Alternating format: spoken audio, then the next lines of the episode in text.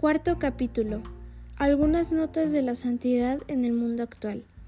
La primera de estas grandes notas es estar centrado, firme en torno a Dios. Si Dios está con nosotros, ¿quién estará contra nosotros?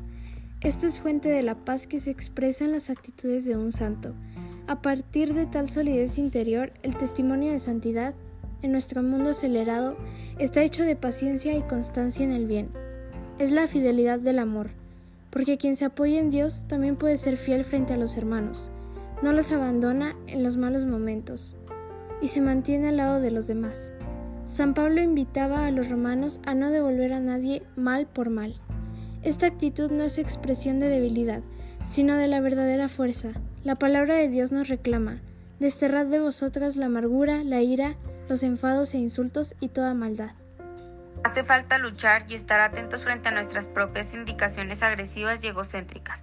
Cuando hay circunstancias que nos abruman, siempre podemos recurrir al ancla de la súplica, que nos lleva de nuevo a quedar en las manos de Dios y junto a la fuente de la paz.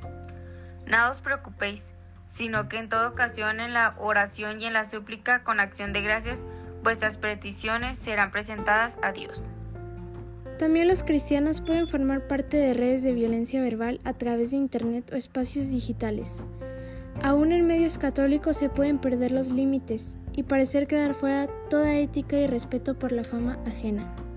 Así se crea un dualismo, porque en estas redes se dicen cosas que no serían tolerables en la vía pública y se busca compensar las propias insatisfacciones, descargando con furia los deseos de venganza. A veces, pretendiendo defenderse, destroza la imagen ajena sin piedad.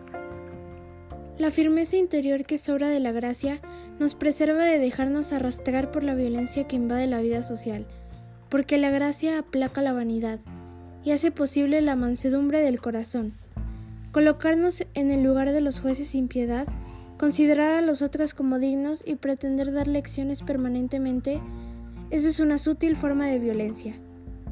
La humildad solamente puede arraigarse en el corazón a través de las humillaciones. Sin ellas no hay humildad ni santidad. Si tú no eres capaz de soportar y ofrecer algunas humillaciones, no eres humilde y no estás en el camino de la santidad. Hay muchas formas de bullying que, aunque parezcan elegantes o respetuosas e incluso muy espirituales, provocan mucho sufrimiento en la autoestima de los demás.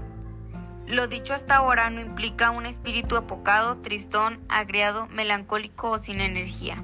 Un santo vive con alegría y sentido del humor. Sin perder el realismo, ilumina a los demás con el espíritu positivo y esperanzado. Hay momentos duros, tiempos de cruz, pero nada puede destruir la alegría sobrenatural que se adapta, se transforma y siempre permanece al menos como un brote de luz, que nace de la certeza personal de ser infinitamente amado más allá del todo. Finalmente, recordemos que la santidad está hecha de una apertura a la trascendencia, que se expresa en la oración y en la adoración. El santo es una persona con espíritu orante, que necesita comunicarse con Dios.